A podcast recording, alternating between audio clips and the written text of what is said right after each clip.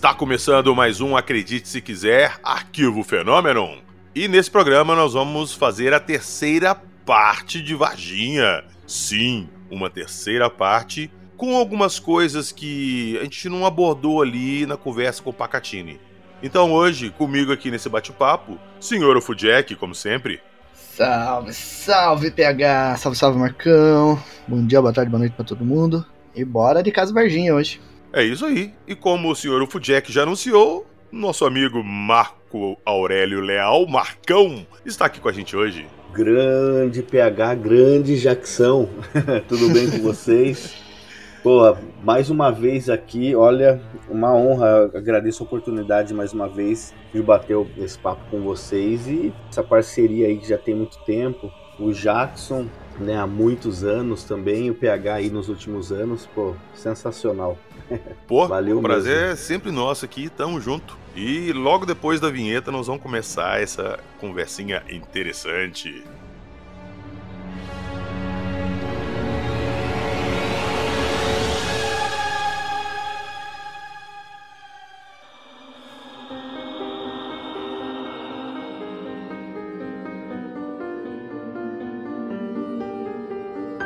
Avistamentos inexplicáveis, Homens de Preto, Antigo HD, Lei de Sigilo, Seres extraterrestres.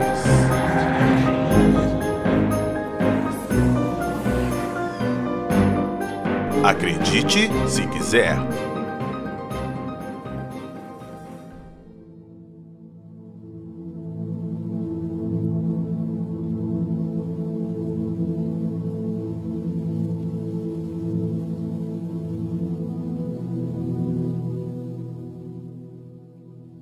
Eu queria começar já perguntando pro Jackson e para você, Marcão, a respeito de uma data. E eu quero saber se vocês olharam no Google o que, que aconteceu nessa data. 11 de julho de 97. Ixi, eu não sei. Agora que me vem à mente direto.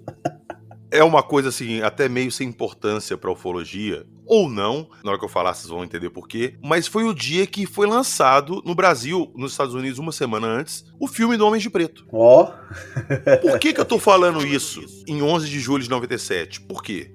Antes, os ufólogos do meio da ufologia, a galera da ufologia já conhecia a existência dos homens de preto, as histórias e tudo, mas não era de domínio popular isso. Não é todo mundo que sabia das histórias dos homens de preto. Pô, PH, mas o que, que isso tem a ver com o caso Varginha? Vamos lá. A mãe das meninas, Marcão, na época, ela relatou que recebeu uma visita na casa dela de duas pessoas de terno que tentaram fazer ela desistir da história, desmentir a história na mídia. Na época ali se especulou que seriam dois, dois pastores missionários, eu não sei como é que se fala, acho que é pastor, da Universal, que era concorrente da Globo ali na época, para desbancar a Globo, desacreditar a Globo e por fim na história. Mas, hoje em dia, com as coisas que saíram, com as coisas que está sabendo, eu gostaria de saber de você, Marcão, que está por dentro do caso melhor do que ninguém, se você ainda acha que essa versão do pessoal da Universal é válida ou não. E por que, que eu citei esse filme? Porque eu duvido, eu duvido que a mãe das meninas ali do caso Varginha soubesse da existência dos Homens de Preto antes do filme. Isso, pegar a verdade, é, ela não tinha como, ainda estava muito, vamos dizer assim, é, em off nessa questão dos homens de preto naquela Sim. época. Assim, conversando na época, eu tive uma oportunidade antes do Claudio Curvo falecer, que ele, né, fez a investigação junto ao o, o Birajara, o Pacatini e o Petit. Eu lembro que o, uma conversa também recentemente, assim, de um, uns dois anos com o próprio Birajara, dois anos atrás, ele comenta que eles ainda acreditam que possa ser mesmo os, os caras da Universal, porque tava tendo aquela, aquele embate né, na, entre a Globo e a, a Record, e o do nosso querido amigo lá que a gente. Vocês podem falar o nome dele aqui? Fica à vontade. o, o Edir Macedo, né, teria. Eles acreditam que teria justamente é, se passado por isso para se passar é, pelos homens de preto, mas na verdade que seria para ridicularizar a Globo, como você bem falou. Eu não sei, cara, eu não sei dizer se eu, em qual versão mesmo que eu acredito, porque eu não tava lá. Como eu conversei com o pessoal que acompanhou aquilo na época, né? Inclusive parece que até o próprio Petri já tinha meio que desconfiança disso que poderia ser eles, né? Mas assim, o, quando eu tive a oportunidade de conversar com a dona Luísa, com as meninas, né? A dona Luísa comenta, tá sempre ali aquela história história, né, que eles chegaram no final da noite, ali umas 7 horas da noite, era em maio já de 96, acho que é 8 de maio de 96, por volta das 19 horas. E aí bateram lá, ela achou que era o Pacatini e o Birajara porque estavam trajando ternos, né? E geralmente o Pacatini, o Birajara, advogado, né, ele se vestia muito né, de social. Aí ela abriu a porta e eles já foram de adentrando ali naquele corredor, né? Ela mora na mesma casa até hoje. Né? Naquela época é, a gente vê em reportagens a casa, né? Ela é mais simples. Hoje ela, ela deu uma reformada, né? Mas é é o mesmo local. E aí de adentrar ali na sala e foi feita aquela oferta para elas que que tipo assim que eles eram uma mina de dinheiro, né, um, que elas nunca poderiam imaginar e que poderia aquilo mudar a vida delas. E aí foi falado para que se elas aceitassem gravar uma entrevista negando né, o que elas teriam visto, ou dizendo que teria sido alguma aberração, ou um animal diferente, algo desse tipo, aí eles né, pagariam elas ali e que aquele dinheiro elas poderiam até sair fora do país, né? Pois é. É, é uma coisa assim, porque no caso Varginha, né, além dessa de que apareceu mesmo assim homens trajados de preto, de terno, foi no relato delas e também o Carlos de Souza que comenta pois é, também. Exato, eu ia até falar isso, que a história dela se cruza com a do Carlos de Souza. Isso, que é aquela história, né, do posto de gasolina, que também eram, o Carlos falam que eles eram homens altos, né, mas eram dois, e na Dona Luísa eram também homens altos, ela até comentou que tinha um que ela lembrava que era meio ruivo, que parecia realmente que não era brasileiro, era estrangeiro.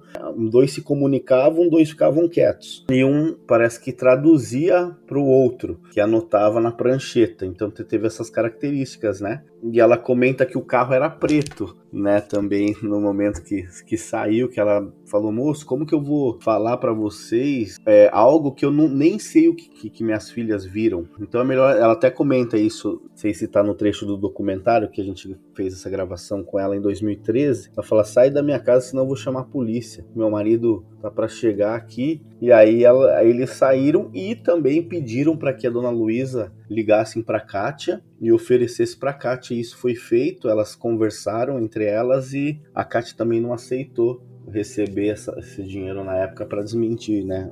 Ali os fatos, né? É, pois é, cara, porque olha só, em vista de tudo que tem acontecido agora nos últimos meses, lá o David Grush falando, que se realmente o caso Varginha é real, igual a gente acredita que seja, se os americanos vierem aqui buscar as coisas, eles com certeza mandaram uma equipe também de, vamos pôr umas aspas aqui, de contenção de danos, sacou? Para poder conter o caso mesmo, evitar a divulgação. E faria todo sentido ter ameaçado elas. Sim, e agora eu me lembrei, tem um fato novo que também eles é, apontam, né, uh, americanos também pedindo para que não fosse falado o que teria sido conversado naquela sala ou na casa deles, foi aquela família que aparece no documentário, no momento do contato, que eles tiveram um avistamento do objeto discoidal Sobre a casa deles, né? Sobre a casa deles, que estava no, na altura do poste, então eles puderam ver assim totalmente a estrutura, sem fazer nenhum barulho, né? Estava como se estivesse procurando, eles mencionaram, parece que estava procurando alguma coisa ali. E aí, logo depois que aconteceu esse fato com essa família, que né, o motoboy chegou para entregar um delivery lá, uma janta, e aí ele saiu, já era por quase as 22 horas. E aí, quando ele saiu para no portão ali da casa, ele percebeu que o motoboy motoboy estava olhando para cima, né? Espantado. Ele olhou para cima, foi quando ele viu. E aí a esposa sai na garagem também e a filha, que era na época, né, criança ainda, hoje, né, a gente teve com ela, com eles, com os três, ela já adulta, ela inclusive já é mãe, e, e os três deram esse depoimento. E, é, e, foi muito interessante o depoimento, porque quando a gente foi lá, eles não imaginavam que, por exemplo, que a gente iria gravar. Por mais que eu teria falado para ele que a gente estava fazendo um trabalho de documentário e tal, mas quando nós chegamos, né, ele achou que a gente ia somente lá para conversar, para ele contar o relato, porque eles não queriam aparecer de jeito nenhum. É que muito jogo de cintura eles aceitaram aparecer, dar esse depoimento, mas sem mostrar o rosto. Eles gravaram de costas, né? E o interessante é que a rua onde eles moram é somente duas ruas acima da rua Doutor Benevenuto Bras Vieira, que é onde foi o local onde as meninas avistaram, né, a criatura ali no, na rua do terreno baldio. Então, o que, que eles comentam? Eles comentam que logo após esse avistamento, que durou cerca de 15 minutos ali, é, você viu o espanto, aquela questão é, emocional na própria família ali, entre no senhor, né, na senhora e na, na filha. É, tanto que a gente teve que parar algumas vezes as gravações, porque quando um tava falando, as duas às vezes entravam eufóricas querendo falar e falavam juntos, aí falava, ó, dá pra esperar um pouquinho, cada um fala de uma vez. É, mas dá para você notar ali, né? E, e isso para mim foi uma coisa assim é, muito interessante para mim, uma das coisas que eu mais achei interessantes é, devido à pesquisa do caso Vaginha, porque é, era mais uma pessoa ali colocando um objeto aéreo não identificado, né?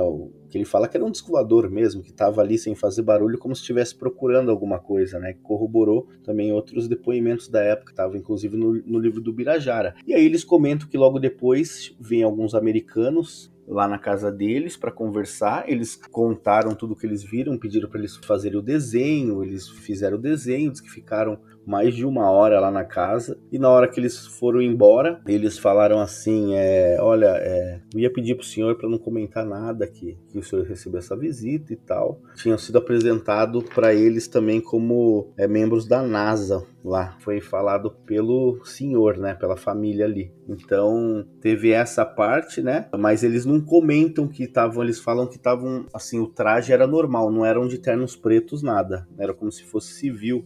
Mas já eram americanos, né, cara? Já, o que, que eles estavam fazendo ali? Por que, que eles estavam ali na casa? Isso, e também a gente levantou um hotel onde eles ficaram, que teve um contingente de americanos que, na época, em 96, né, como a cidade ainda pequena, é, na época o melhor hotel, assim, que melhor infraestrutura, um dos melhores era o Hotel Fenícia, que fica bem no centro de Varginha. Tem até hoje, é um hotel clássico lá. E na época, como ele era o hotel que tinha condições, né, melhores, assim, de receber, eles ficavam, por exemplo, na época até o Mamonas Assassinas foram fazer show, ficaram lá, então artistas ficavam lá. Aí a gente conversou com um funcionário que tinha um, um, parente que tinha trabalhado lá naquela época e que comenta que eles fecharam é, meio que um andar assim e ficavam guarda na recepção, na parte noturna, enquanto eles dormiam lá. Então, como se ficasse de guarda e tal. E eram americanos. E aí depois teve também uma que cruzou essa informação, foi com uma pessoa que ele é, trabalhava, ele era um dos responsáveis do aeroporto de Varginha na época que comenta também essa, essa atividade atípica, porque como, né, na, imagina naquela época, cidade menor ainda, né, não tinha uma movimentação muito grande no aeroporto, e aí teve essa movimentação que chamou a atenção dele, e, e na época era também americanos, só que ele comenta o que ele viu, não estavam fardados, não estavam de ternos também, nada, estavam meio que com roupa normal de civil, mas acompanhando certas autoridades. É, faz até sentido para não chamar tanta atenção assim, né? Isso, exatamente. É. E, então, assim, você vai pegando esses fragmentos, aí você vai unindo, que você escuta de um, de outro, né? E pessoas assim, é, no feeling, assim, a gente vê que é fidedigno, né? Óbvio que a gente filtra a maior parte das informações, uh, mas é, é, interessante e coloca, parece esses agentes, a gente não sabe quem são, né? A gente especula, né? É, porque se, realmente, se os Estados Unidos estavam envolvidos e até hoje a gente não tem informações do caso, é porque houve um acobertamento. E com certeza teve uma equipe de contenção aqui, de, de testemunha, de, de coisas para não vazar. Então, para mim, faz todo sentido, cara. Eu, durante muito tempo, Marcão, eu acreditei que realmente eram os pastores ali no Universal e tal. Mas hoje em dia eu já não acredito muito nessa história, não, cara. Uhum. Sim. Então, é, é interessante isso que você trouxe. Você trouxe um dado muito interessante, né? 97, em julho, 11 de julho de 97, onde que foi é, lançado né, o filme. E aí que, vamos dizer assim, a galera mesmo total conheceram, né? Mas acho que já, já havia antes um pouquinho na comunidade assim ufológica, inclusive americana, né, já eram meio que conhecidos já um pouco antes, mas assim, não, não tinha-se muito é, informações, né, do como eles agiam e tal, Exato. quem eram. E qual que é a chance de uma mulher ali do interior de Minas, de Varginha, cidade pequena, em 96, lembrando que em 96 não existia ainda internet, existia, mas eram assim pouquíssimas pessoas que tinham acesso, então não era uma coisa que todo mundo acessa hoje. E como é que eles teriam acesso a essas informações? Então, exatamente. É.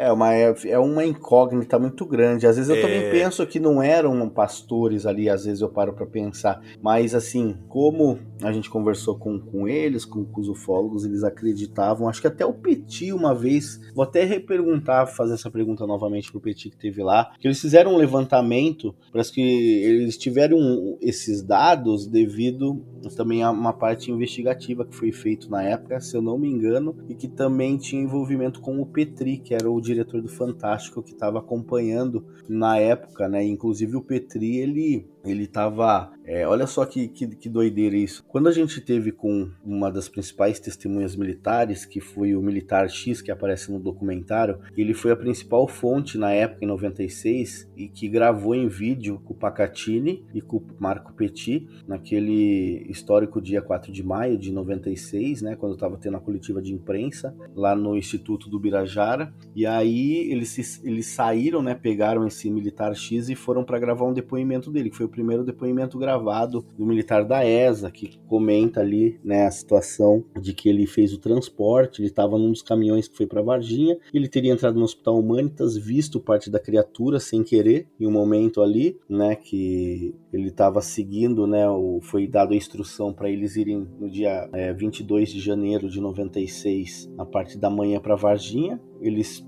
andaram em círculos em Varginha, não sabia o que, que eles estavam fazendo lá, era uma missão. Aí eles retornaram um pouco antes do almoço, almoçaram na ESA e depois já para o final da tarde, assim para tarde, lá para umas 16 horas, eles saíram em comboio de volta para Varginha, só que dessa vez seguindo alguns carros descaracterizados, né? Era Kombi, tinha também um Opala lá. E aí é, esses três caminhões estavam seguindo, né? Um desses carros e tinham carros atrás também desses desse comboio de três caminhões que estavam é, seguindo ali o comboio. Aí eles pararam num. Quando chegaram em Varginha tem um mercado chamado Pais de Mendonça Mendonça, que na época chamava País de Mendonça. E aí eles pararam ali para lanchar e para aguardar um pouco. E aí eles estavam lá comprar bolacha tal, daí veio um S2, que é o serviço de inteligência, né, que estava nos carros descaracterizados, e falou: "Olha, me segue". É, e chamou só ele. Aí ele foi com o caminhão dele, né, tava com outro auxiliar. Eles foram, pode que passaram na frente do hospital regional, retornaram pela rodoviária, aí foram para o hospital Humanitas e entraram na rua de trás que tinha um portão que dá acesso a uma área lá é, do, do Hospital Humanitas. E aí ele fala que na hora que ele chegou assim na porta do portão, foi pedido para que ele entrasse de ré. Né? E ele entrou de ré, e ali no momento ele comenta que na hora que ele desceu do caminhão, ele se deparou com veículos do Corpo de Bombeiros de Varginha, carros da Polícia Militar, e também estava o pessoal do Exército, que eram os superiores dele que já estavam lá dentro. Só que na hora que ele desce do caminhão, né, veio um capitão da polícia polícia e fala: ah, tira a gandola, né? A gandola é uma parte da farda. Daí ele tira a gandola e diz que ele pergunta se tinha alguma coisa, algum gravador ali. Aí eles falaram: não, não tenho nada, não, capitão. E aí ele percebeu aquela atividade na, no pátio ali fora, de pessoas entrando dentro de uma sala e saindo. E aí, quando ele chamou atenção, quando saiu um capitão do bombeiro com a mão na boca, meio que desnorteado, tipo assim, aí ele ficou curioso, não sabia aí como ele estava fardado, ele resolveu assim, se deslocar, andar e entrar ali onde as pessoas estavam indo. Aí ele entra num recipiente, aí entra dentro de uma sala e ele vê lá o Capitão Ramires, que era o capitão dele, o, o Tibério, né? O tenente Tibério. Tava, se não me engano, tava o Olímpio Vanderlei que comandava a operação também lá dentro. E aí quando o capitão, ele contou isso pra gente, quando o capitão Ramires viu ele, é, meio que falou assim, o que, que você tá fazendo aqui? Sai daqui, né? Ele era patente inferior, para você esperar lá fora. Ai, desculpa, capitão. Só que nesse momento, quando ele entra, ele fala que daí tava os médicos, né, já com as máscaras, estavam com uma prancheta escrevendo um relatório eles, na verdade, estavam também olhando para uma caixa. E aí, quando ele viu essa caixa, é, ele fala que ele viu como se fosse um, um lençol que estava coberto da cabeça até o joelho, e aí ele conseguiu ver do joelho para baixo. ele comenta que era uma pele oleosa, né, uma pele de cor marrom, muito oleosa, como se tivesse passado uma vaselina, com as veias saltadas e o pé era bifurcado, né, e só que na hora, na, na cabeça dele, ele comentou que ele achou que era um, um bicho queimado queimado ou um homem queimado. E ele não sabia, não estava entendendo aquilo. E aí depois foi pedido para ele sair logo da sala, ele saiu, esperou lá fora. Aí depois o que estava na caixa foi colocado no caminhão dele rapidamente. E aí ele desloca em, é, né, para a ESA, volta para a ESA seguindo o, o, Fusca S2, Serviço de Inteligência do Exército, até Três Corações. No momento que eles chegam lá em Três Corações, o pessoal do Exército diz que já estava fechando uma das ruas que era contramão para que eles passassem mais rápido para dar acesso na rua que pro portão da ESA, né? E aí eles diz que na hora que ele chega, ele até achou estranho que ele comenta que na hora que ele chega, o procedimento de entrada e saída da ESA é você para o caminhão ali e aí o militar que está na guarita pergunta as informações do odômetro, né? Onde o destino e tal. E aí nesse dia foi, ele foi informado que era para ele passar direto na guarita, que já ia estar tá aberto o portão, que era para ele descer com o caminhão lá embaixo onde eles guardavam os Mercedes-Benz é, 1418, que é aqueles caminhão lonado, né? Que na época era bem novo da ESA que tinha acabado de chegar. E aí eles pediram para que ele descesse, ele desceu e pediram para ele encostar o caminhão, praticamente encostar na parede de ré. E aí tinha outro comandante dele lá embaixo, mandou ele subir na sala para uma reunião. Daí só que ele achou estranho, porque ele era o único assim de patente mais inferior, só tava o Sargento Pedrosa, o Tibério, tinha o né, foi lá na, na, sala do comandante do PCE, BCS que eles falam, parece que é o batalhão de transportes que tinham lá na, na ESA, que fez parte ali desse transporte, tinha outras autoridades lá e foi falado para ele, né, perguntado para ele, o que, que você viu lá? Ele falou, ah, para mim eu vi um homem queimado, um coronel, ou um bicho queimado. Aí ele fala que ali naquele momento foi informado para ele muito sério que aquilo não era um homem queimado, nada, que aquilo era uma coisa sobrenatural, parece que foi usada a expressão extraterrestre, e ele não acreditou, mesmo assim ele não acreditou. É claro que não.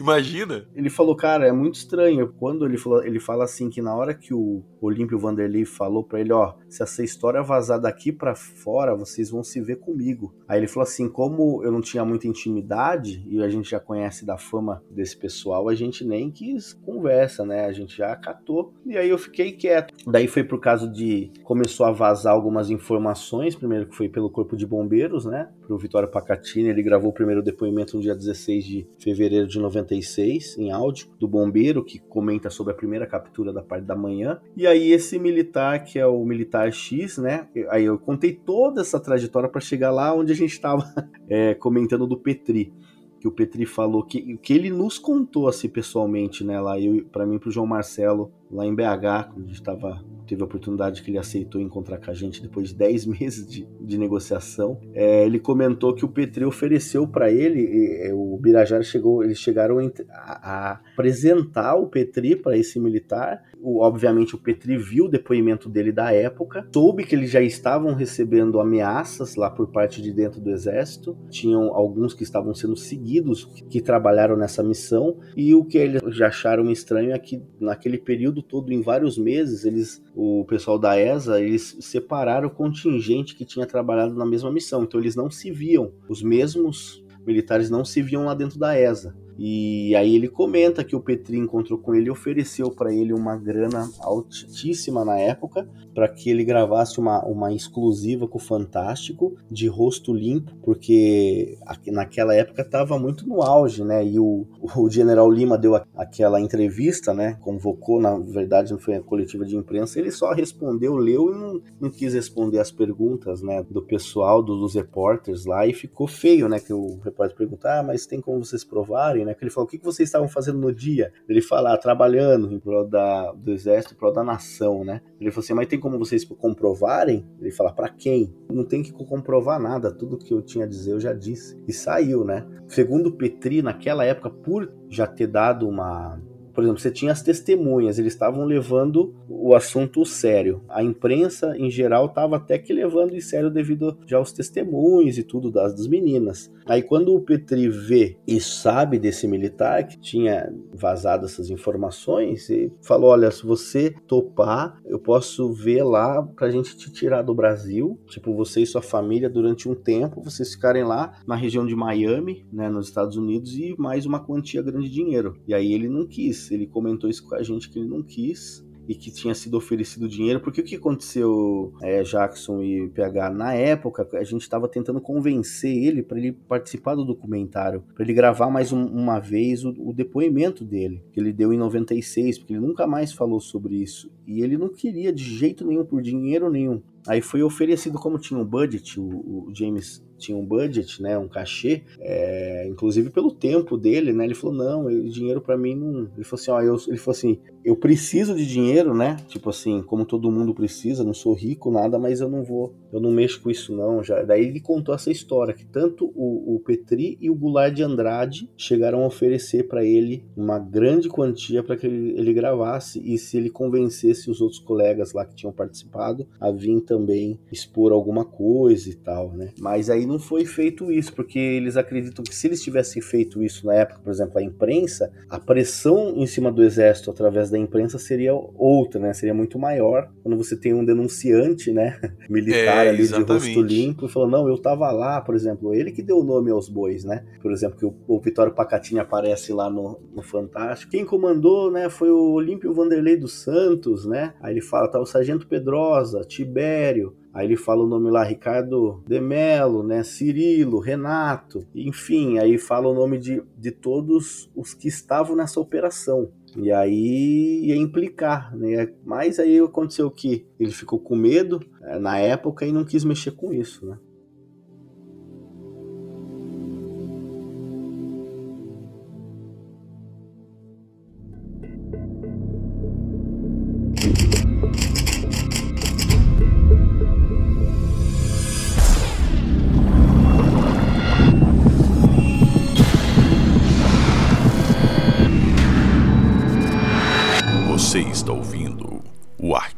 Fenômeno.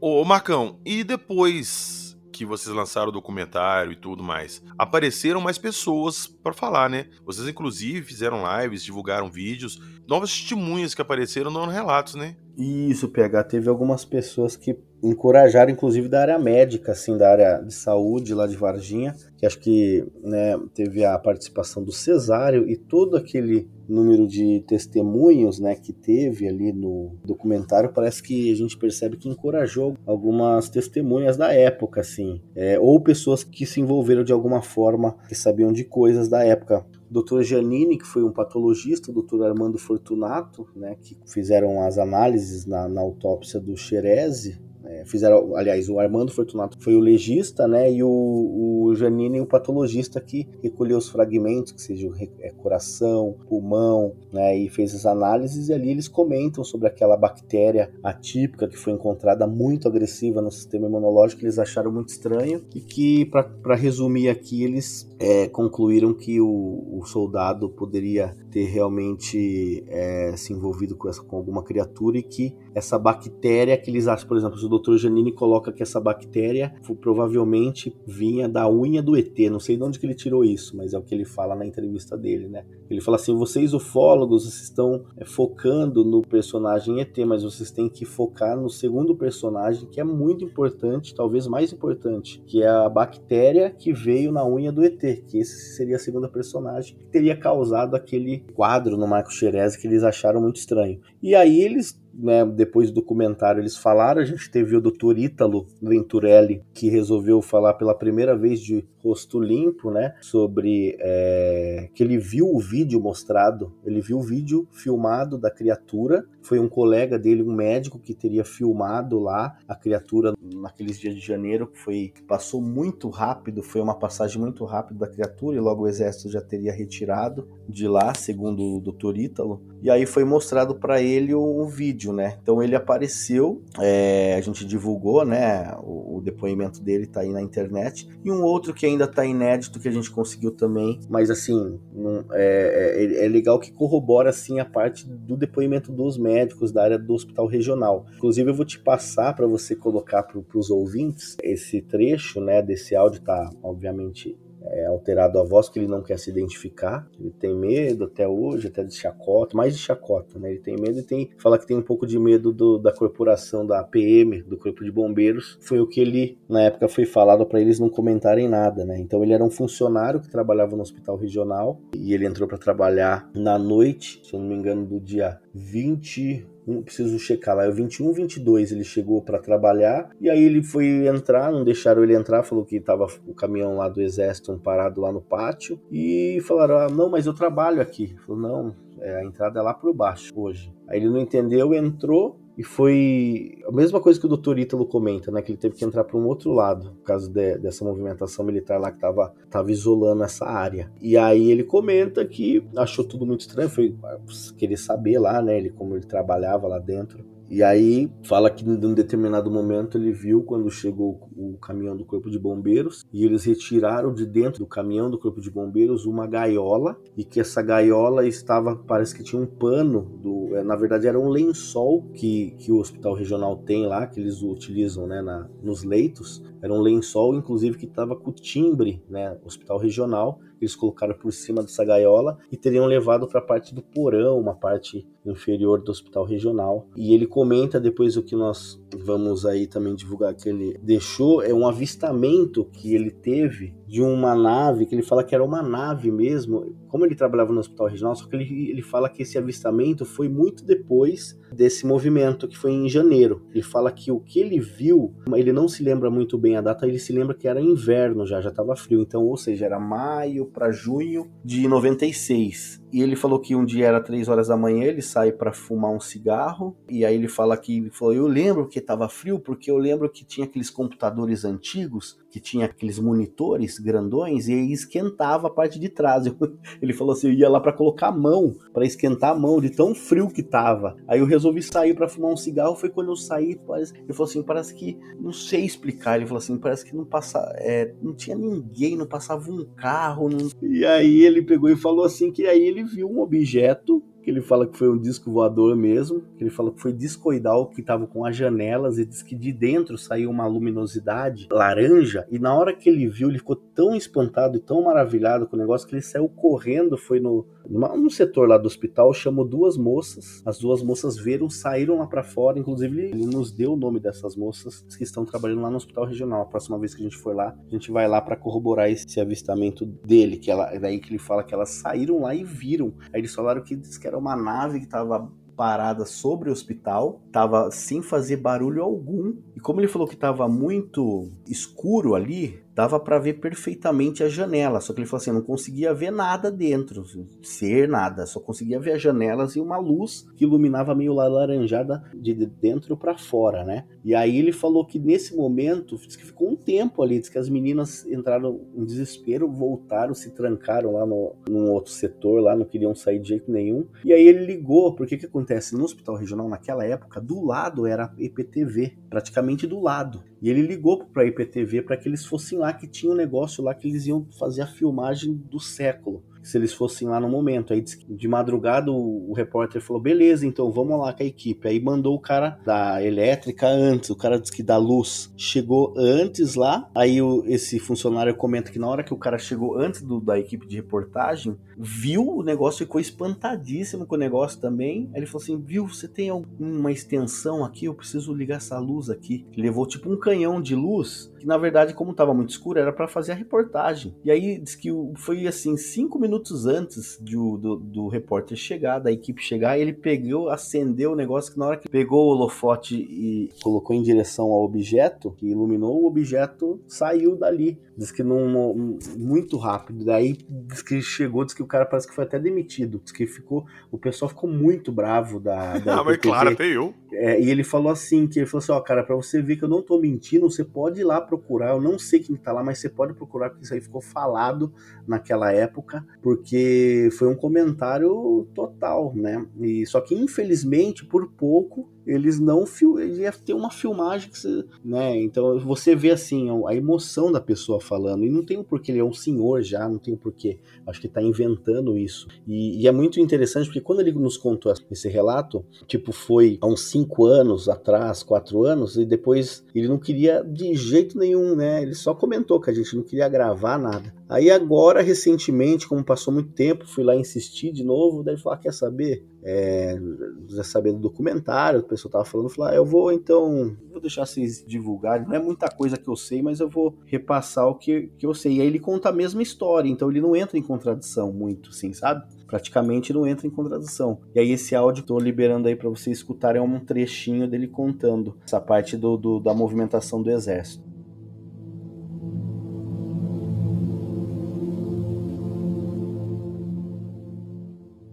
eu vi muitas coisas. E outra coisa vou te falar. É, três horas da manhã eu vi algo estranho em cima do teto do hospital. Chamei duas funcionárias para ver. É. Elas ficaram comigo, saíram correndo, entraram dentro da CME. CME é a Central Esterilizada, CME. É, posso falar o nome dela, que ela viu, ela saiu correndo. Eu chamei a PTV correndo, tá tudo escuro. Os caras vieram, um dos caras viram alguma coisa em cima do hospital. Só que pediram energia elétrica emprestada, eu emprestei. Na hora que ligaram o foco, sumiu. Mas sumiu assim, numa velocidade violenta da luz. Você ouviu uma, você ouviu uma, uma luz sobre o é. hospital? É. Não, não, eu vi algo em cima do hospital, aceso. Ah, não era é. balão, não era nada. Só que os caras ligaram o foco. O diretor falou, não podia ligar o foco, clareou lá em cima. Aí sumiu, desapareceu. Olha, eu tenho muito segredo guardado, mas muito, muito mesmo. É, no outro dia que fui trabalhar, eu não podia, porque a, a, é, como dizer, o corpo de bombeiro, a Eva estava na porta do hospital, não deixava a gente entrar.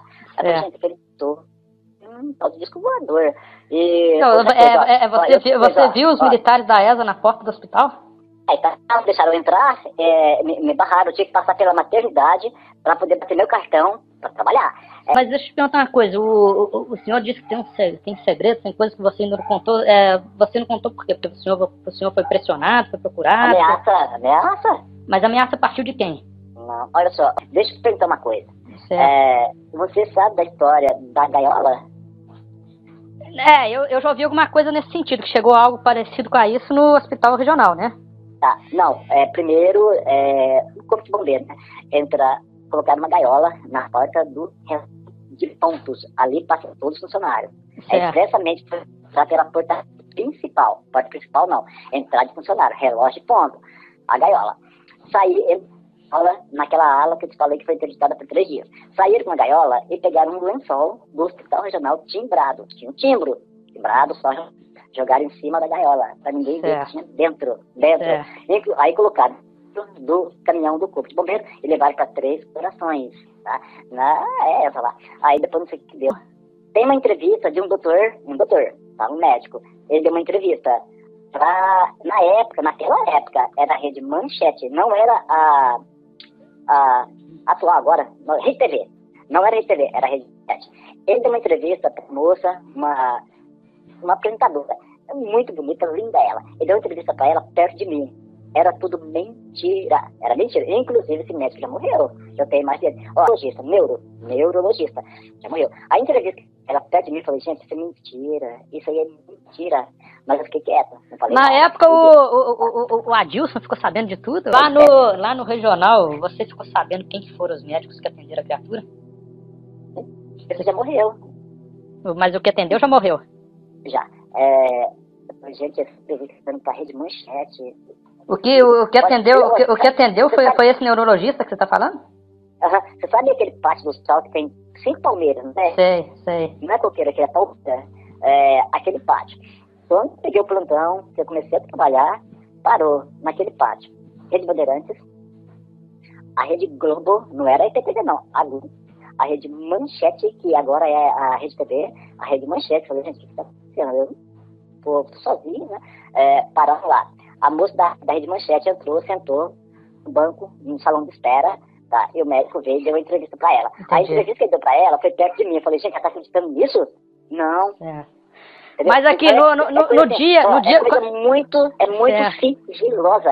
Quando você chegou lá no dia que você viu o pessoal da ESA lá, o que, que o pessoal do hospital falou que o pessoal do exército estava fazendo lá? Não, eles não, não, não, não justificou, não justificou. Eles só é, acreditaram a entrada de funcionário. E eu cheguei para bater no cartão, era 15 para 7 da noite, era quase 19 horas. Aí eu não podia entrar. Eu falei, você tem que trabalhar. Mas por aqui você não vai passar. E era, era, era, era, era, um, Aí, era, era um caminhão do exército? A entrada, a entrada de funcionários é do lado X, é o centro diagnóstico, é o centro de radiologia. Foi lá que foi testado. Tá? Aí eu, eu falei, mas eu vou entrar, ué, mas você não dá pra passar por aqui. Aí eu falei, tá bom. Peguei, passei pela maternidade, igual eu te falei, lembra? Entendi. Passei pela maternidade, entrei no cartão, tá? Subi e fui trabalhar. Foi aí que eu deparei. Mas era, tinha um. A. Tinha um caminhão do, do exército ou tinha mais de um? Não, tinha um só parado na porta do em frente à capela. Sabe mas, você, igreja, a mas, capela? mas você viu o pessoal fardado com farda do exército também? Tudo. Só que aí, é, depois do final de tudo, depois de três dias, ficou três dias interditado aqui lá, três dias, ninguém fazer lá. Aí é que saiu com uma gaiola tá- é, tapada. Você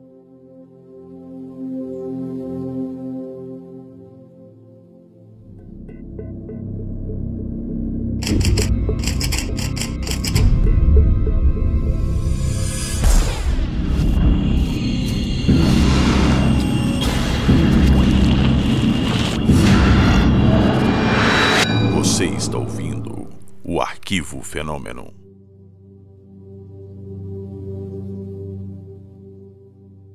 É, eu vou aproveitar, já que você está contando isso aí e falando que pessoas não querem se identificar. Se vocês, ouvintes, estão escutando isso, é porque essa pessoa me autorizou a publicar isso aqui que eu vou falar agora. Eu não vou citar o nome dela, não vou citar patente, data, nenhum incidente para não ajudar a identificar ela, porque era um grupo bem restrito. Mas o que aconteceu? É, inclusive, esse amigo meu conta que isso aí foi para ele o start dele para ufologia, que ele não acreditava muito. Ele já conhecia o caso Varginha, mas nunca deu muita atenção para isso. E ele era parte de um esquadrão especial do Exército de resgate em áreas de risco. Aconteceu um, um- um acidente que teve muitas vítimas e eles foram deslocados para essa região para fazer o resgate dos corpos, localizar corpos, esse tipo de coisa. Para muitos ali era a primeira vez que eles estavam numa situação dessa com pessoas, com, com mortos envolvidos. Então é natural quando eles chegassem lá eles ficassem meio chocados. Pois bem, ele falou que quando chegou lá e eles viram a situação, vários soldados começaram a passar mal. Eu não sei nem se eram soldados ou se tinha uma graduação maior, não lembro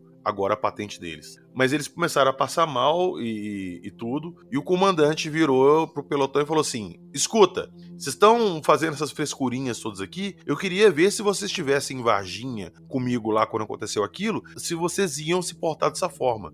Todo mundo olhou assim pra ele e tal. E ele: Vambora, anda, anda, anda. Vamos lá, vocês estão aqui, é, é exército. E foram. Depois, com a situação toda já mais controlada e tal, esse amigo meu procurou esse comandante e perguntou isso pra ele. O comandante reuniu a tropa toda e mandou todo mundo pagar flexão lá não sei quantas. E acabou, ele falou assim: ó, o fulano aqui me perguntou sobre um negócio que eu falei aqui, tal, tal, tal. Se mais alguém tocar nesse assunto, todo dia vocês vão pagar esse aqui que vocês estão pagando. E não se tocou mais nesse assunto. Nó, que, que estranho, né? Muito. Porra! Nossa senhora, então. É uma coisa muito louca, cara, porque você vai. me- Parece que quanto mais você vai, assim, vai mexendo, vai investigando, vai aparecendo mais e mais coisa. Óbvio que aparece muita coisa desencontrada, coisas que não procedem muito, Sim. que é boato, mas, cara. É impressionante, quanto mais a gente fala, ah, vou parar de vir aqui, não tenho que mais vir aqui, é mais que você fala, meu, eu tenho que mais vir aqui, eu vou ficar a vida inteira aqui pesquisando e não vai saber de tudo ainda. Uhum. tipo, entendeu? Só vai especular. Se tem essas pessoas, esses testemunhos que colaboraram, né, com a Sim, até o dia tal. que uma testemunha diretamente envolvida vier e contar. Foi assim, assim, assim. Isso, e também, quem sabe não saiu uma evidência, né? Que nem o Jackson aí pode até falar pra gente. Com certeza, eu acho que nossa aeronáutica, né? A defesa aérea, eles devem ter alguma coisa muito mais consistente ali em termos de evidência da noite oficial dos OVNIs. Né? Como do caso Varginha, com certeza também. Não sei se o Jackson pode comentar alguma coisa disso também. Pois é, Marcão. Ainda existe muitos arquivos que não foram liberados aí sobre a noite oficial. A gente sabe que as telas de radar foram gravadas, tem muito mais gravações em áudio que não foram liberadas. Ah, as comunicações da torre de controle de São José dos Campos, né, aproximadamente 12 horas de comunicação ali, só liberaram três. E relatórios e tudo, enfim, tem muita coisa que não liberaram. Mas a minha maior curiosidade no momento é saber o que contém os arquivos da Marinha e do Exército sobre a noite oficial. E sim, eles existem. Porque o Exército tem um batalhão de defesa antiaérea que monitorou ah, o que estava acontecendo na noite oficial, né? E tem também a Marinha. A Marinha, é, na noite oficial, teve um objeto de 1.500 metros de, de extensão que passou sobre Santos, desviou por Cubatão, contornou São José dos Campos e voltou para o mar. E aí os barcos que estavam ali na, na região de, de Santos para ir para o porto, todos eles informaram a capitania dos portos que estavam vendo o objeto. Então existe documentação sobre isso.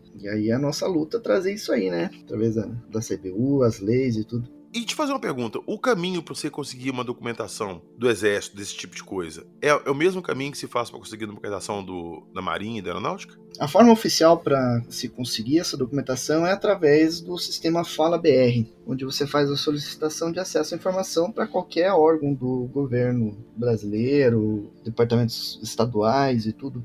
Então, tudo que for ligado ao governo, você pode fazer por ali. Então, você entra lá, você precisa ter um acesso né, no sistema, e aí você direciona a sua solicitação lá para o órgão. Né? Eu, no caso, se eu for fazer para a Marinha, por exemplo, eu tenho que colocar lá é, Ministério da Defesa, Comando da Marinha, e daí fazer a solicitação, informar o que, que eu estou querendo. Por exemplo, eu quero uh, um documento sobre um fato corrido em 2003, então eu tenho que ter o código de identificação dele. Tem que saber qual é o documento, aonde está, quem gerou e tudo mais, para poder fazer essa solicitação. Só que o, o, o grande problema é que se você vai fazer solicitação no Exército, Marinha e Aeronáutica ali, eles têm formas de contornar o seu pedido. Então, se for fazer pedido para um avistamento de OVNI lá da, da Força Aérea, ou se for pedir documento do caso Varginha, eles podem alegar que a documentação foi é, destruída, entendeu? Só que cada documento que é destruído pela, pelo governo é gerado um documento chamado termo de destruição.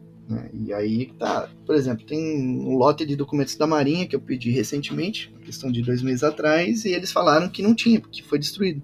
Aí, mas no caso, eles teriam que te apresentar o documento de destruição, não? Sim, sim, é isso que está acontecendo. Essa que está sendo a briga agora, porque eles falaram que foi destruído, daí eu fiz o pedido de novo, pedi para revisar lá no, no, departamento que criou a documentação, eles verificaram, disseram que não tinha nada, porque foi destruído. E aí eu já fui colocando em instância superior e agora está lá no grau máximo, lá na, na CGU, Controladoria Geral da União, que vai com os dois pés do peito da, da Marinha. E eu coloquei na, no pedido falando, ó, eles não forneceram os termos de destruição. Apenas alegam que foi destruído, mas não forneceram nenhum termo de destruição. Então, ontem eu recebi a resposta, inclusive, da, desse pedido e ele foi prorrogado mais um mês, porque os caras estão lá velho. na porta do Ministério da Marinha. Ô Jackson, já tem quase um ano que você está pedindo isso e estão prorrogando. É, então alguma coisa tem nisso aí, né? Vamos ver, quem sabe saia os primeiros documentos da Marinha com isso, né? Vamos ver, minha esperança. A noite oficial e Varginha eu não sei porque não tem nada de documentação oficial, né? Mas da noite oficial sim tem. Esses documentos estão sob sigilo. Você sabe de quanto tempo que é o sigilo dessa documentação? Ah, depende do grau de sigilo, né? Se é um documento reservado, é cinco anos, e aí ele pode ser renovado por mais cinco, né? Só que daí tem outros graus de sigilo. Tem o reservado, tem o confidencial, tem o secreto e tem o super secreto. E cada um deles tem um nível de, de sigilo que você pode colocar, né? Se não me engano, o, o grau máximo de sigilo é 25 anos, prorrogáveis por mais 25. Se eu não me engano, é isso e eles podem renovar o grau de sigilo em algumas coisas. Esse do, do OVNI de 1.500 metros, ele foi visto por pessoas na cidade de Santos, foi visto pelo pessoal nos navios que avisaram lá a capitania dos portos. Teve um helicóptero que decolou para tentar ver esse objeto, inclusive. E depois ele foi captado pelos radares da Força Aérea. Isso está nos áudios. Você vê os caras falando nas gravações que já foram liberadas. Só que os documentos não citam esse objeto. Nenhum documento cita ele, porque provavelmente foi colocado em documento com nível de, de confidencialidade maior, né? E daí ele foi visto também pelo Sérgio Mota, lá na Torre São José dos Campos, pelo Coronel Osiris Silva, quando estava voando em direção a Taubaté, ele viu esse objeto. Mais tarde, o Major Jordão, o Capitão Jordão, na época, que estava vindo de caça para São José dos Campos, ele viu esse objeto também. E pessoas ali no solo, em toda aquela área, viram esse objeto passando, né? Tinha 1.500 metros de comprimento. Não tem como não ver, não. Hein? Agora, é. meu ponto é, são 37 anos, né, da noite oficial. É. 37. Vamos pôr que o nível máximo de sigilo fosse 25 anos. Quando deu os 25, eles renovaram o é. sigilo é. mais 25. Ou seja, e no máximo 13 anos, eles são obrigados a soltar isso, apesar que eu acho que deve aparecer antes em vista do cenário todo que a gente tem aí. Você acha que essa documentação oficial, tanto da noite oficial, Operação Pratal, vai ver a luz do dia? Algumas coisas sim, né? Mas eu acredito que coisas mais profundas aí eu, eu acredito que não. Por exemplo, caso Varginha, eu acredito que não vai surgir documentação sobre o caso. Eu acho que eles vão continuar negando indefinidamente até o dia que houver um contato final definitivo, né? Aí talvez as coisas mudem.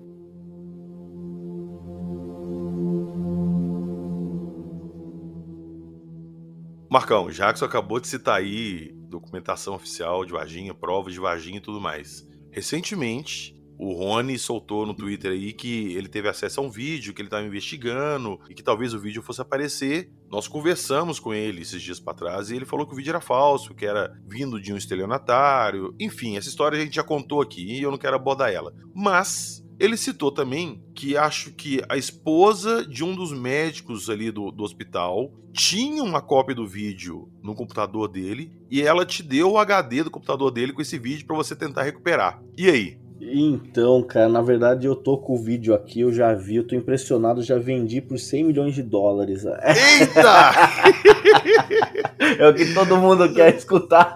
Putz, tu nem me fala, cara. Puta, nem me fale, falando sério agora, cara. Não, infelizmente a gente não encontrou nada, a gente teve uma dificuldade, na verdade, de resgatar, né, recuperar os dados, porque era um HD antigo. É... E aí é, foi assim, é que a história, nossa, ela é bem complexa, legal que o Rony comentou, né? Uh, tava conversando muito com ele sobre isso, né? Devido a esse vídeo. Enfim, vocês já já abordaram isso aí. Então, quanto ao HD, a gente tá com ele, não encontramos nada. É, a princípio, eu estive na casa dessa, dessa senhora, lá em Vardinha, antes de conhecer o Dr. Ítalo Venturelli, é, assim, acho que uns 4 a 5 meses antes. E aí, nas nossas pesquisas, né, investigação, aí chegou, a gente soube que na verdade é nesse médico, nessa família, que ele teria filmado a criatura e nesse momento lá no hospital regional e que ele mostrava de vez em quando para algumas pessoas esse vídeo.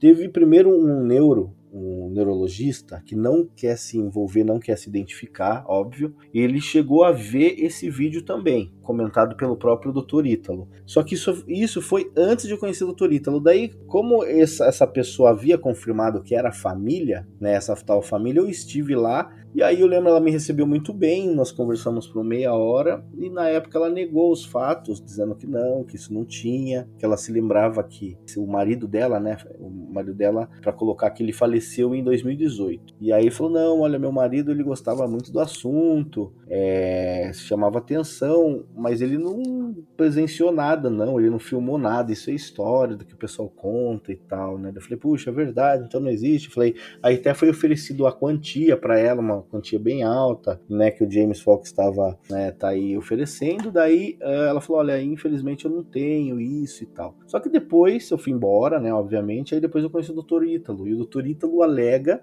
né, como vocês viram, a maioria das pessoas viram, que ele viu o vídeo mostrado por ele, por ele, por esse médico que é o marido dela, e que na verdade ele teria o vídeo que às vezes ele mostrava para ele, para os amigos na sala ali pro, num computador que ficava ali na casa dele ali. E aí, uh, mas eu falei, não, mas eu já estive lá, doutor, e ela nega. Então ficou assim, para não né, ficar um, um, clima chato, assim, porque eles são tudo amigos, né? Aí um contradiz o outro, né? Não, mas eu vi, mas, mas, mas não tenho. Então ficou uma situação meio, meio que embaraçosa um pouquinho, assim, para falar a verdade. E, e aí nós fomos lá na, novamente na casa dela, intermediado novamente por esse médico, falando, tentando convencer ela para que, né, o doutor Ítalo tentando convencer ela para que ela procurasse achar, procurasse o vídeo, né, e que liberasse, que estava na hora e tal. E acredito que daí não sei o porquê, nós tivemos lá, nos recebeu, ela disse que não existe, negou novamente isso. Nós até fizemos uma videochamada lá com o James na hora, o James conversou, a gente foi traduzindo. E aí, ao falar, mas ele tinha um computador aqui, né? Que ele disse que as pessoas que que eram amiga deles, alegavam que ele mostrava, né? Dela meio que ficou assim, né? Deu risada. Falei assim, ah, se vocês quiserem, pode olhar aqui no computador dele e tal. É esse aqui que tava, que ficava. E a gente deu uma fuçada lá, ela foi muito gentil. E aí ela falou: olha, tem um HD dele que era do consultório. E ela pegou esse HD, você imagina, a gente até tremeu, né? Falou assim, Putz, imagina. Assim, é... então, você, se vocês quiserem levar para vocês analisarem, eu falei, nossa, e o, o James pediu, né, também ali na, no, na videochamada, e eu falei, ó, eu te trago, né, enquanto antes. Aí eu peguei e levamos, aí já era tarde da noite, não tinha onde comprar em Varginha um cabo, porque ele tava sem cabo, a gente achou que o nosso cabo ia dar, não deu. Aí fomos lá, compramos outro negócio no outro dia, eu sei que levamos para assistência técnica melhor lá de Varginha, falou, olha, cara, não vai ter como recuperar esse HD, já era. E aí eu tive que trazer para São Paulo, levei numa empresa especializada aqui, não abria de jeito nenhum, aí a pessoa passou com... Sei que eu fui num cara que é um dos mais tops em São Paulo mesmo, na capital, e o cara conseguiu recuperar, agora de última hora. E aí só que é um, são mais de 200 vídeos que tem Peraí, calma. Então quer dizer que você conseguiu recuperar o, o, o, conteúdo HD? Consegui recuperar, só que tem muita coisa que é confidencial em coisa de consultório, né? Pode me dar que e... eu analiso pra você e não falo nada, fica quietinho. e falo, meu, e tem coisas assim pessoais, óbvio, fotos de família e tal. É interessante que a gente encontrou dois vídeos de OVNIs lá, que ele baixava, né, algumas coisas assim. Mas assim, é, por enquanto nós não encontramos nada que remetesse né, a, a, isso, né, de a gente encontrar. Infelizmente, está tentando procurar em alguma pasta é, como que eu vou te dizer, pasta secreta que às vezes tem, né? Pasta invisível que o pessoal fala, ou tem. Então, enfim, a gente tá na análise. Primeiro falta analisar tudo, que é muita coisa, cara, é muita coisa mesmo. Aí tá Imagina. quase finalizando, estamos quase finalizando. Acho que até semana que vem que a gente termina de analisar. Mas assim, para ser sincero para você, eu acredito que ela tenha, e isso por alguma razão eles não querem, não sei o porquê, não estão querendo compartilhar. E eu acho que se ela tem, obviamente ela não quer compartilhar, ela não iria dar o, o HD com o vídeo. É, provavelmente ela deu o HD para você e falou assim: ó, eu tô fazendo, eu tô de boa vontade, quero ajudar, o que eu tenho é isso. Isso, exatamente. A gente não sabe. Porque assim, é um, é um contra o outro. Você fala assim, meu, e eles são amigos, né? Então fica meio complicado. Ah, mas ele viu, mostrado pelo seu marido. Aí fica uma situação meio que embaraçosa, né? Assim, a gente não quer prejudicar eles, porque a gente não quer expor em nenhum momento eles para eles não terem para ter sossego, né? Assim, por isso que a gente nem expôs o nome do, do marido dela, é, para que as pessoas, senão o pessoal vai tudo em cima depois. Não sei se ah, vão certeza. em cima, mas a mídia, né? Quem sabe Sim. depois e aí tá nisso, essa, é a parte mais fidedigna de toda essa história do vídeo do ET. É, assim, essa história, assim, agora o resto que foi tentado, que foi oferecido por uma pessoa aí, que é o estelionatário que ele passava por várias pessoas. É, essa história aí a gente ficou sabendo, infelizmente que o Rony destrinchou, né? Então é pois é. basicamente é. isso. Eu comentei com o Rony que a gente tava procurando e tal. Ele até fez um programinha, o Rony, gente fina demais, ele fez um programinha para facilitar, porque assim tem vários codecs diferentes, né? Vídeos. Uhum. Então aí pega lá, ele já coloca num só e para ir abrindo. Tá, e mais uma coisa. Depois dessa história toda, que você foi em vários podcasts grandes aí, divulgou que o James Fox estava oferecendo uma grana pelo vídeo, apareceu alguém, entrou alguém, tirando o estelionatário, claro, apareceu alguém entrando em contato com você, se tiver indício, alguém que possa ter. Tem alguma pista nova nesse sentido? Assim, na verdade não tem, PH, assim, é mais pessoas que elas falam que, assim, elas dão a entender que parece que tem alguma coisa, mas daí somem. Aí quando você vai falar some, eu não sei se é carência, o que que é, né? Ou não sei se é real mesmo, às vezes é. Enfim, mas não, cara, sinceramente, nada. Só essa investigação que a gente tava fazendo mais lá em Varginha, mesmo diretamente com, com, com os civis, né? Agora, esse pessoal que teria procurado o pessoal do podcast e, e daí procurou outros meios, outras pessoas para tentar vender é por parte mesmo do, do estelionatário. Não, eu acho, na minha opinião, eu acho que a mesma pessoa, porque assim, eu, quando eu conversei com o rapaz lá do podcast lá do Paranormal Experience, que ele falou que ele viu o vídeo mostrado, né?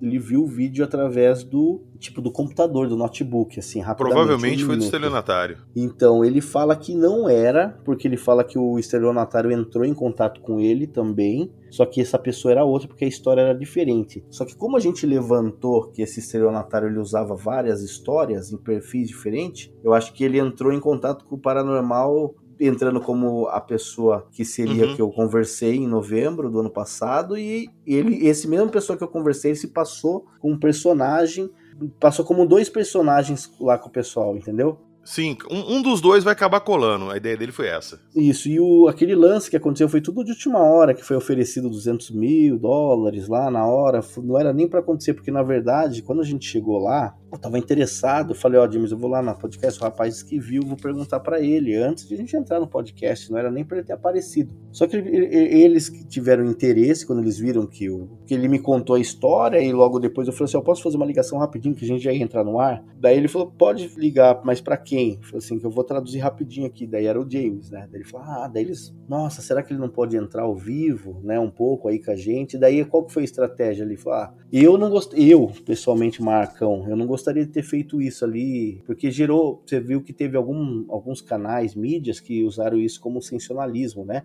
Sim, exatamente. É só não sei o que, um milhão de reais, não sei o que. Aí, só que ele falou assim: ó, cara, a gente já tá dando tiro para todo lado. Se esse cara existe, se, se ele realmente existe, o que mesmo ofereceu, que tava oferecendo por, por 80 mil reais na época. Assim, ele vai, a gente tem que fazer uma oferta aqui mesmo. Infelizmente, não, não é a nossa intenção fazer o sensacionalismo, mas a gente vai dar mais essa, essa tacada aqui, vamos ver o que que dá.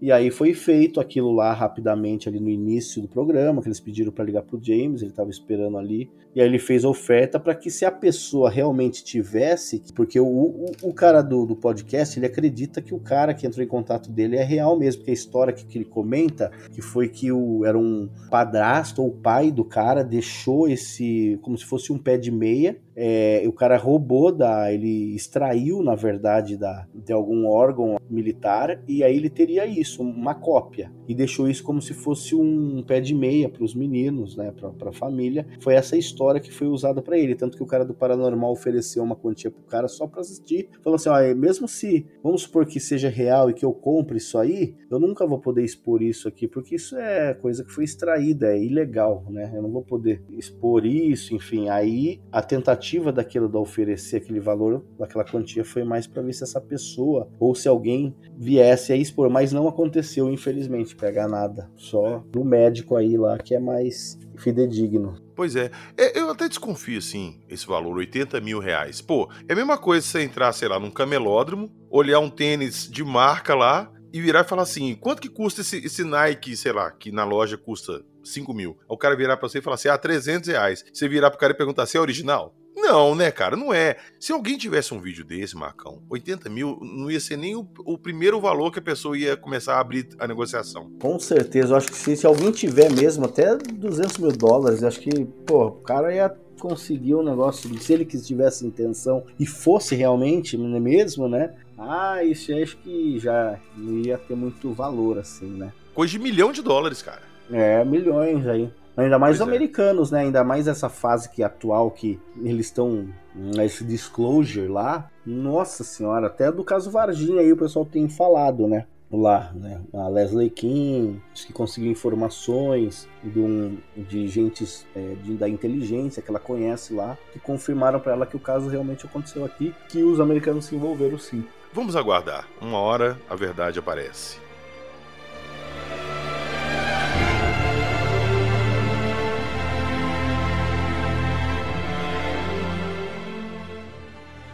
Parte 3 de Varginha e ainda não temos um vídeo da criatura ou uma foto. Mas não desanimem, uma hora aparece. Vocês viram o nosso papo aqui hoje, que o Marco contou, que estão aparecendo novas testemunhas e uma hora vai aparecer. Isso aí não tem como esconder mais, ainda mais com tudo que está acontecendo agora na ufologia, lá nos Estados Unidos, isso vai puxar o desacomentamento para outros países. Então, vão ter esperança que uma hora aparece. Mas até lá, gostaria de agradecer, Marcão, sua presença aqui novamente. Valeu, meu irmão. Tamo junto. O papo hoje foi foda. Eu que agradeço você, PH, ao grande Jackson, meu irmãozão aí também, de pesquisas aí, a toda a sua audiência, os né, que estão escutando. E vamos ver aí, isso que você falou, se realmente for verdade, uma hora vai aparecer isso. Então vamos, é. vamos, vamos aguardar os próximos capítulos. Um grande abraço, meus irmãos. Valeu. E eu gostaria só de mandar um grande abraço pro meu amigo Fábio, jogador de Street Fighter, de jogador de Blanca, aquele nojo de boneco.